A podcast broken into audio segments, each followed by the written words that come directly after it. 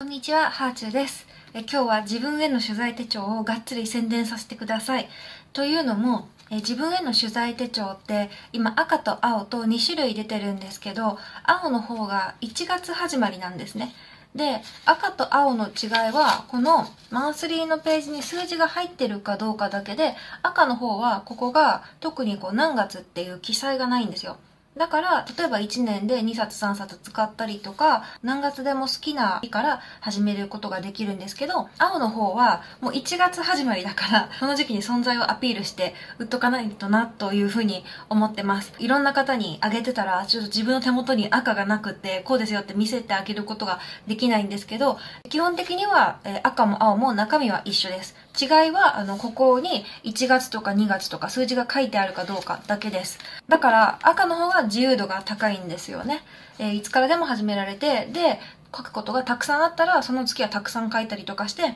で、足りなくなったら書いさせるのが赤。で、逆にもう、えー、1ヶ月に4ページっていう決められたページだけ書けば完成するのがこちらの青の自分への取材手帳になっています。で、自分への取材手帳って、12月が結構本領発揮みたいな感じで、この時期みんながその今年買って良かったものとか、今年見て良かった映画とか、そういう1年の総括を始めるんですよね。その時に、この手帳があると総括がすごく簡単にできます。毎月毎月ここに記入していくことで、もうすでにその月のまとめみたいなものが、その月の間に出来上がってるんですよね。だから、例えば今年読んだ本の中で一番良かった本何かなって思った時に、ここの1月の読んだ本、読みたい本のところ、2月の読んだ本読みたい本のところっていう感じで、12ヶ月分を全部読むと、あ、この中で一番良かったのはどれだなみたいな感じで、すごくね、まとめがしやすいんです。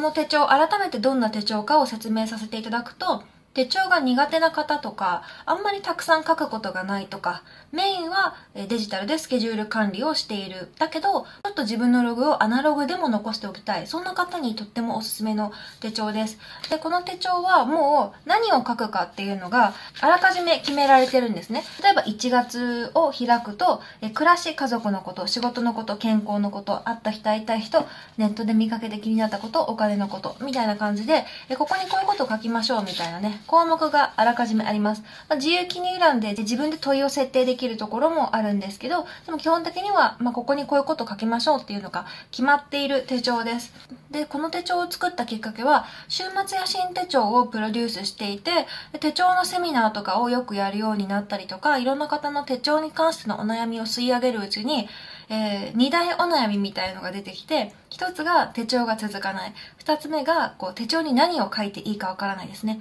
で、主にこの二つの、こう、手帳に関する疑問を解決したのがこの手帳になります。手帳が続かないっていうのはまだ自分に合うノートが見つかってないからだと思っていて自分に合う手帳を見つけると必ず手帳は続きます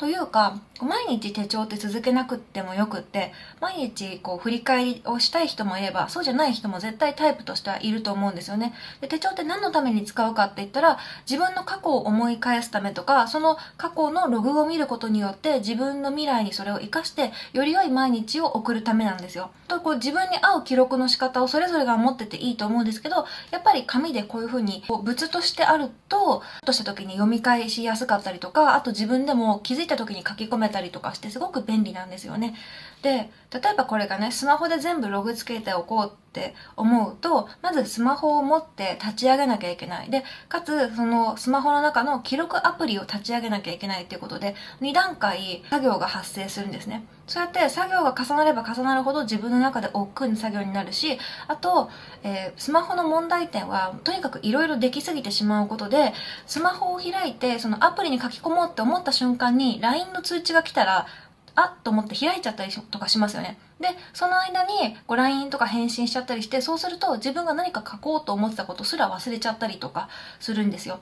そういうことがアナログの紙の手帳とかだとないんですよね。メモ取って書き込めばいいだけなので。なので、まあ、こういう風に手帳っていう自分の外付けハードディスクのようなものを作っておくと、ここに行けば自分の記録が見れるっていう感じで、そうやってすぐに参照できたり書き込めたりとかいう、そこが私はやっぱ紙の手帳の好きなところですね。で、二つ目のお悩みの何を書いていいかわからないに関しても、ここにはもう手引きがあるので、本当じゃあ暮らし家族のことだったら、今月こういうことがあったとか、うん、例えば、うちはちょっと家族が病気になって、その検査の結果とかも、えー、ここにまず書くようにしてます。で、あと仕事のことだったら、まあ、こういう仕事が来たとか、こういう成果だったとかね。あと、行ったレストラン、行きたいレストランっていう項目もあるんですけど、まあ、最近だったら、こう、レストランに出かけるよりも、こう、ご飯を家でこういろいろ工夫してるっていう人も多いと思うので、作りたいメニューとか食べたいメニューとかそういうものをメモしておいていいかもしれません。これはあくまで手引きなので、自分にフィットしないなって思ったら、そこはね、ちょっとあのうまく書き込んだりとかして、